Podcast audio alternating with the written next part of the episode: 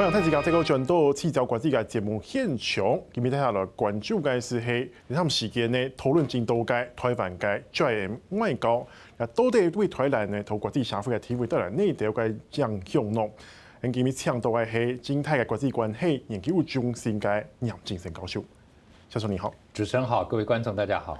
就是我们看这个现在的蔡英文政府，我们现在台湾政府呢，它呃前一批一千万个口罩寄出去了，然后现在还要再加码六百万个口罩。那我刚刚中午今天有个新闻啊，就说还要再给美国一百万个，之后我们还会有一些交换哈，他换一些防疫的医材的物物资回来这样子。你觉得说这一次的呃这样的透过防疫物资的外交方式，对台湾来讲，它的意义在哪里？哦，我觉得我们跟美国的外交确实透过这一个有更多啊建立互相这个合作的方式的机会啊，那我觉得这个是非常好的。就是我们跟美国之间，那我们跟国际社会其他的国家，我觉得有些国家甚至意大利一开头对我们还啊这个防疫的方面还不是很满意的，还不让我们这个老百姓在那边是啊就是落地的，所以我觉得就是有禁禁止啊有限制。那就他最严重，比我们严重很多，但是我们也算是以德报怨嘛，也有也有给意大利，但是基本上，如果我们光是看口罩来讲，我觉得我们能够说的大概就是说，身为地球村的一份子，当我们有这样的一个抗疫的经验，然后也。有一个国家队在生产口罩，现在有这个能力，我们要回馈国际社会。毕竟人机几机，人力几力，以这个国际地球村的一份子，这是我们该做的。我觉得讲到这个就够了。如果下面要讲到说口罩外交，结果反而坏事，就人家会认为你有一个特殊的目的，因为你这个外交就有大家会想要说你是不是想要透过这个东西来加入 WHO。或许我们真的是也很想，也应该要做，但是这个东西是暗地的啊，就是你今天跟美国一样，只能做不能说，只能做不能说，而且你今天跟欧洲的这些这个官员动员他们，如果要未来希望欧洲国家也加入提案，让台湾能够参加 WHO，这也是地下的。啊，所以基本上你在台面上该讲的，就是我刚刚说的一个所谓的人道的国际的啊关怀这一部分，那我觉得就够了。但是你一旦讲到这个，那变成你所有给的协助的东西，给予国际社会的帮助，变成大家都认为说原来它是有目的的，那我觉得这个就没有必要。老师，那我们比较好奇的说，像有时候外交流程上，包括我要捐助你什么东西，像这只口罩来讲好了。难道是说我们要捐给某个国家，某个国家就要收吗？还是说他们有提出要求呢？我觉得当然就是我们会打听到，那或许有一些亲台湾的一些国会议员，或者大你大概了解到他们可能会有这样的需求之后啊，你是一定会一定是我们可能会主动会跟他们这些比较亲台的。这个相关的人员有一些联系，那大概了解有这个需要，那当然就报报报回台湾，说我们可不可以这么样给？我觉得大概是这个流程，可能是这个样的啊，所以不见得说一定是说我们就是主动去找出来哪些国家，那我觉得这个不就是说就是直接就丢过去。应该不会是，应该是中间我们的外交人员有在做一些联系，那大概了解到这个情况，所以才会这么做。因为直接丢过去，好像万一对方不收就会。对对，当然不可能嘛，啊，所以你的援助一定是有一个经过前面的一些联系才会做。那我我也相信，就是说大部分包括，因为我们在欧洲虽然没有邦交，除了这个梵蒂冈、梵蒂冈之外，没有邦交国，但是我们都有代表处，而且我们代表处很多。比些规模还还不小的，像在德国、英国、法国，所以大概会了解接地气、小的一些状况。那这个时候来联系就比较容易一些。那反而是我们那种啊比较单位小一点的，譬如说在其他的一些非邦交国，那可能在这一方面做起来就比较辛苦一些。所以目前为止，我们看到的是邦交国，对不对？包括。南太平洋这几个小岛的邦交国，然后包括非邦交国，一看大家一看，哎，这些非非邦交国应该都是大国，可能还不需要。那我们是不是讲真话？如果真的是人机几机，人力几力，我们应该去帮助帮助非洲一些更小的国家啊，更弱的国家，他需要这样子。但是第一个可能他们跟中国大陆关系更好，我觉得不需要我。第二个就是我们也没有管道了，那我觉得这个是大概主要原因吧。可是那当然，我们最近看到说捐口罩这件事情，看到呃近来那个新加坡的总理夫人，她有其实有在她自己的社群媒体上面，嗯，刚捐过去的时候留一个二，让大家摸不着头绪。当然，她后来也后来慢慢有讲说 good show，然后呃，到了今天最新的消息是，她说她欠那个台湾总统一个道歉。嗯，我现在怎么看？因为我们跟新加坡一直以来关系应该都是不错的才对。就是我们跟新加坡的关系啊，除了我们长期过去这个新加坡的星光计划在台湾训练他们的这个军队，因为毕竟它是一个都会城这个国家嘛，没有这么多的地，没有这样的基地，所以我们有帮助他训练他的军队。那另外很重要的一个就是新加坡。在两岸之间，其实扮演很多次的角色，从孤汪会谈开始啊，到这个马习会，然后新加坡，你看他自己还可以扮演在美国跟这个北韩啊金金正恩之间，川普也在那里见面，所以新加坡有它重要的地位。它算是一个枢纽的国家。对对，而且就是有一个，我们可以这么讲说，两岸之间大家如果要透过第三国，大概就是新加坡啊，因为第一个就是不只是新加坡的 reputation 啊，它。等于它也算是跟美国还算亲，但是又跟中国大陆关系很好，所以它是西方国家、东方啊，大概都可以接受。那又不是纯粹的民主国家，让大陆完全不能够信任啊。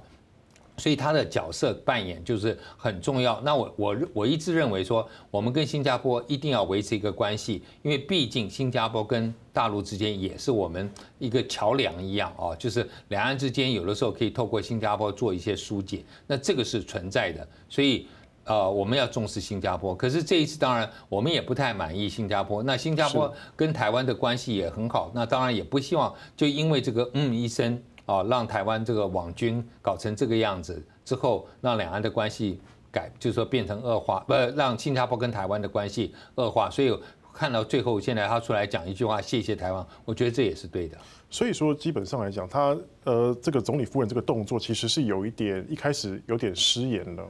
他我觉得也不是失言，他他呢，因为毕竟就是一开头，新加坡在台湾的这个生产线，手口罩的生产线好像被限制了。哦，那我觉得后来查证是没有嘛？哎，对，那当然一开头可能有这样的一个印象，所以让他会觉得说，嗯，哦，就是好像你你限制了我，现在你给要要给我口罩，呃，然后这样子来讲的话，他好像觉得说有一些心里头有一点不太舒服了。是，所以说等于是是算是一个误会。这个算是过了啦，我觉得呃应该是可以过了。嗯哼，那这样的话，呃，老师那你怎么看呢？就是包括说这一次的整体哦。台湾在这个策略运用上面，嗯，包括说，呃，我们好像透过口罩这么简单的防疫物资，而且容易生产，杀在国际的社会杀出了一条感觉像是血路一样。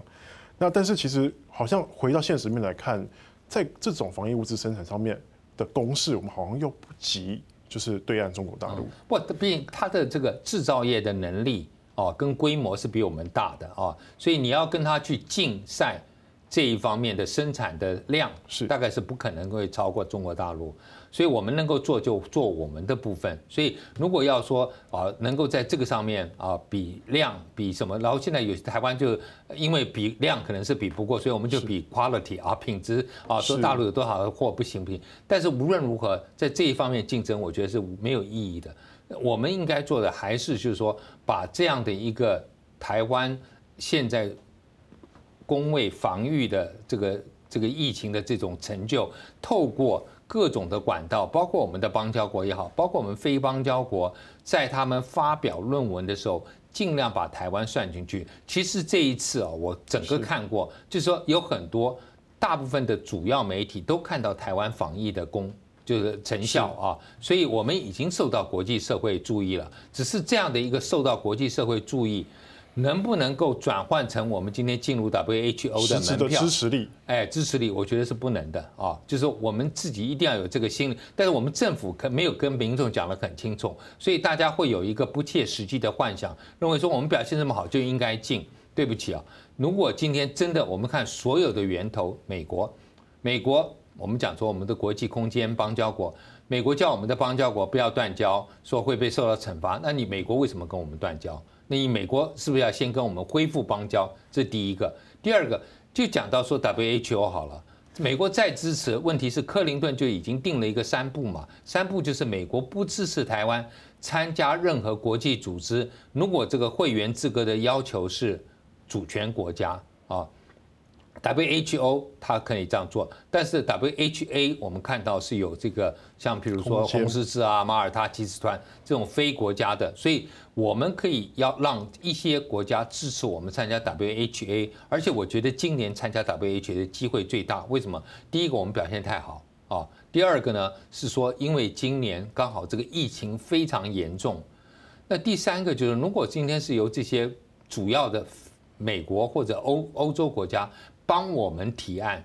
那我觉得那个力道是会很够的。老师，你刚有提到说，刚才呃这次是台湾加入 WHA 重新再进去的一次机会，可是我们也考虑到这中间还有中国因素。当然，中国因素很重要。那我们过去蔡政府因为不承认九二共识，所以当变成是说这成为一个我们无法参加国际组织最主要的一个原因。但是因为今年疫情严重，所以大陆也不好再公开反对台湾。但是呢，因为今年这个会议啊，他们担心的，过去我跟他们讨论过，台湾参与国际组织，他们会觉得说，哎，可能国民党时代不会故意去闹事啊，会只是为了参加而参加，而不会去为了凸显什么啊主权国家这样的地位而已啊。所以那这一次，如果今天真的是台湾可以参加，因为今年不可能是实体的会议，一定是线上的。在线上的会议，大陆可以有一些控制，包括这个伊索比亚的这个秘书长，他们也可以到时候你要是台湾在发言里头讲的汉，不是不是 technical，不是技术性的问题的时候，你谈到政治，他就把你那个镜头关掉就是了。哦，这个是他有可能可以操作。所以我一直认为今年这个机会很好，可是现在当我们高调的在强调要进入的时候，那现在大概就变成不可能了。所以我们在做外交政策的时候，一定要考虑，就是说，我们到底要什么？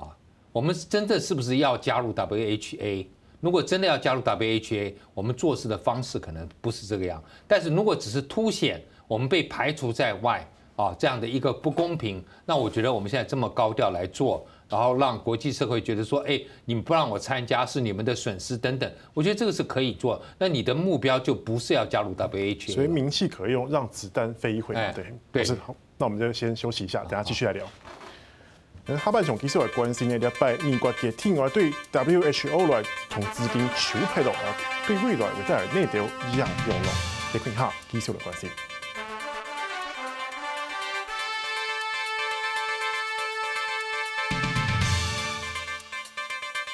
非常太子家带个转到节目改现场，老师继续呢，继续上半场我们刚刚聊到说，就是呃台湾这次有机会嗯。再加入 WHA，嗯，但是呢，我们也看到说近来这个 WHO 的秘书长谭德赛，感觉他的发言对台湾非常的针对，嗯，当然全世界各国多有批评谭德赛的声音，对，为什么他特别挑台湾？哦，我觉得当然就第一个他可能是。批评台湾，批给批评给北京听啊，那这个是，而且第二个就是当时他发言的时候，是因为川普总统，美国叫他要下台，美国总统批评他很凶，但他当然也不好直接回就回批川普。他有说你们要么就等更多时代，对对，对对，那那那那他就说他回应的后来就变成转到台湾来啊，等于是。不，就是柿子捡软的吃，所以他打回台。那台湾，我觉得我们这一方面也确实有一些值得检讨的，就是我们即使对谭德赛不满意，政府的发言人官员不要讲太重的话，让这个社群媒体讲。但是社群媒体讲的时候，政府要切割到政府。不能不切割，就好像川普总统在美国发生那种种族冲突也好，或者说什么犹太人的会堂被烧也好，他要很严厉的谴责这些暴力啊，而不是说，哎，这个不是我和我没有关，我没有要他们这么做。即使今天和你没有关，但是因为他们看风向，他们觉得说，哎，现在美国第一，美国优先啊，这个反移民的风潮很重，所以美国右派做极右派做出这些。啊，暴力的行为的时候，如果川普不做切割，大家把这个账是算到川普身上的。我们也看到过去，包括奥巴马总统，他在芝加哥的时候，他的这个牧师带领他信耶稣基督的这个牧师，后来讲的话非常重，觉得美国的政策在中东是属于这种对巴勒斯坦也好，属于国家恐怖主义，那非常失言。奥巴马最后只好切割，而且还把他的这个在这个教会的会籍给抽了退了啊。这个你不切割，那你就人家会把账算上来。所以我们我们的政府，我觉得我们的发言人讲，外交部发言讲出来，说我们台湾不可能，因为是成熟民主国家不会做，绝对会有，每一个国家都会有歧视，但是你要做切割嘛。那我觉得这个我们没有做的。那谭赛德讲的也啊，谭德赛讲的也是这一部分嘛，就是说，好像我们的。政府没有做切割嘛？啊，他没有事实阻止，对，没有事实阻止嘛，所以这个我觉得还算是这个公道了讲这个话。但是他做的好不好，绝对值得批判哦。他有没有隐藏利情，绝对值得。那他有没有偏偏偏袒中国，确实是有。我觉得我们就事论事，但是不要把人身攻击带进来。但是我们好像，我们台湾好像在做这些批评的时候，也忽略了其实我们。忽略他这个非洲人的身份哦，非洲人的身份啊，是常常我们会忽略。就是说，第一个，非洲人在国际组织当中是很有分量的啊。他们可能你现在看不到，包括你看，非洲人当过两次的秘书长啊，包括埃及的这个贾嘎那个呃，埃及的秘书长咖喱，包括这个我们讲还有这个加纳的秘书长啊，都你可以看到。就是说，非洲人在参与国际组织里头，他们因为自己国家的可能啊工作的机会啊没有这么好，薪资没有那么高，所以有天分的啊有能力的非洲人很多就想进到国际组织啊，成为我们讲说联合国的公务员，是，然后在里头慢慢爬上来就很多，所以有很多能干的非洲的国际公务员。那在这些国际组织当中。我们台湾现在已经没有参加国际组织很多年了，所以我们比起来可能比他更差一些，在这方面，对于这个这个各这各种组织的运作也好，对演说的技巧也好，都落后很多。所以这是第一个，非洲人绝对在国际组织有他分量。第二个，很团结啊，就是我们过去看到，譬如说欧盟跟非洲联盟，他们有这种高峰会，但是因为欧盟像英国对这个。新巴威的总统穆加比非常不满意啊，要制裁他，所以说不让他参加这样的一个高峰会。那非洲国家说，你们如果不让他参加，对不起，我们全部非洲国家都不参加，五十几票，五十几个都不参加这个非洲非盟跟欧盟的高峰会。停了好多年之后，后来最后啊，葡萄牙办的时候，还是请他来了。请他来了以后怎么办呢？英国的首相布朗当时。他不来，不好意思来了，因为他每天在谴责说不让他来。就最后是英国人自己，所以你要知道非洲那个团结力量是很大。那这一次我们也看到谭德塞台湾起底，他说：“哎，他有很大的争议，因为他当了 WHO 秘书长之后，竟然找这么有争议的这个穆加比做亲善大使。可是对非洲人来讲，这是理所当然。他等于是非洲革命之父啊！现在因为第一代的1960年那些老早过世了，他是一九八零年带领新巴威独立。那到了两千多年之后，到就是他两两年前过世，但是。在这个过世之前，他就是非洲的，等于是精神领袖嘛。所以说，等于是其实台湾在看这方面的时候，也要有这样的认知跟。我们要稍微有点认知。当然，我们现在可能并不是这么在乎这个，因为我们现在只只非非洲只有一个邦交国斯瓦蒂尼啊。是。那但是呢，我们还有两个代表处，非洲的办事处在台湾代表处，一个是我们讲就是说南非，一个是一个奈及利亚，两个大国。奈及利亚跟南非都是这次出来挺他的，那所以我们要去想一想，就是说我们跟非洲还要不要维持关系？那我个人因为跟台湾的一些在非洲经营的或者说做非洲生意的台商是蛮熟的，非洲确实是台湾蛮重要、蛮好的一个市场啊，特别我们的工具机啊这些外销非洲都是很受欢迎的。但是如果今天台湾，被挂上一个歧视非洲的，我觉得这对我们的做生意的来讲不是好事。老师，那当然，我们继续再来看一下，就是说，现在美国对 WHO 说要有一点制裁动作，他没办法给他棍子嘛，只好抽萝卜，把他的红萝卜抽走，但我抽掉四亿美金。对，可是我觉得这也是啊，就是美国长期以来就是对这些联合国的附属组织啊，这个这些他都不是很满意，因为美国认为这些都被第三世界。好的，这个投票圈给占据了，所以没有他的这个力量无法发挥，所以他变成是本国的利益受到了折损，虽然他给的钱最多啊，所以我们看到美国长期以来就有这种所谓的孤立主义者，甚至还有要退出联合国。过去也曾经停过对联合国的这个经费的贡献。那过去也看到美国，譬如说停联合国教科文组织啊，或者说像这这一次我们看到停这个 WHO 的暂停，他对他的这个财务的贡献。那这个是美国川普总统上来，我觉得还可以。就是不是一个意外，因为川普总统就是一个单边主义者，他退出了巴黎气候协定，他退出了 TPP 啊，他对北约他也觉得不满意，他对各个国家跟美国之间的自由贸易协定，包括北美自由贸易协定，都觉得美国吃亏了。包括伊朗的核协议，他也觉得吃亏，所以美国有这样的一个氛围、一个文化，就是说我不去参加任何国际组织，虽然我是世界的老大，但我觉得这个老大做的很 很不舒服啊，很别扭，很别扭，所以我不要了。那问题是，台湾如果说今天想要 W 参加 WHO，那好像又跟美国方向又不一样。好，如果说我们今天说，那美国干脆自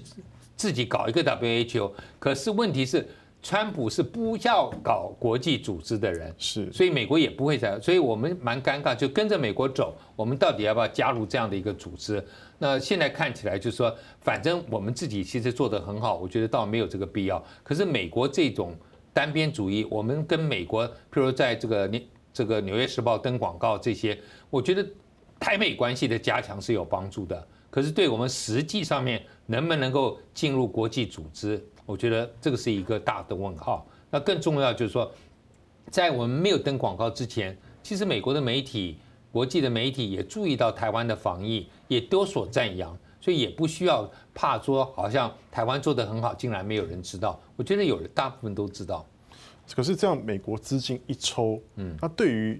WHO 来讲，会有什么样的影响？我觉得当然会冲击到，可是马上我们看到有些欧洲国家，包括英国，就愿意提供多一些。那中国大陆绝对会继续把补足这些缺口啊。那反而是今天，如果美国真的退出以后，大家会认为说，你连这种人道救援的组织你都不在乎，那你美国还有什么所谓的？软实力啊，soft power 来领导。我们过去知道，他们说美国领导这个世界不只是军事强权，它有它的价值，它还有它的软实力。那当你不在乎这些的时候，大家会认为你根本不在乎人道，那这个是比较麻烦。但是欧洲国家毕竟跟非洲有比较直接的关系，所以欧洲国家一定会去做。然后包括我看法国也会做啊。那中国大陆跟非洲关系也很近，也会做。那我觉得。大概还是会补足这样的一个缺口。所以老师，你这样看起来，就是美国自己抽身之后，他在国际组织、国际社会影响力会渐退，然后反而让他的对手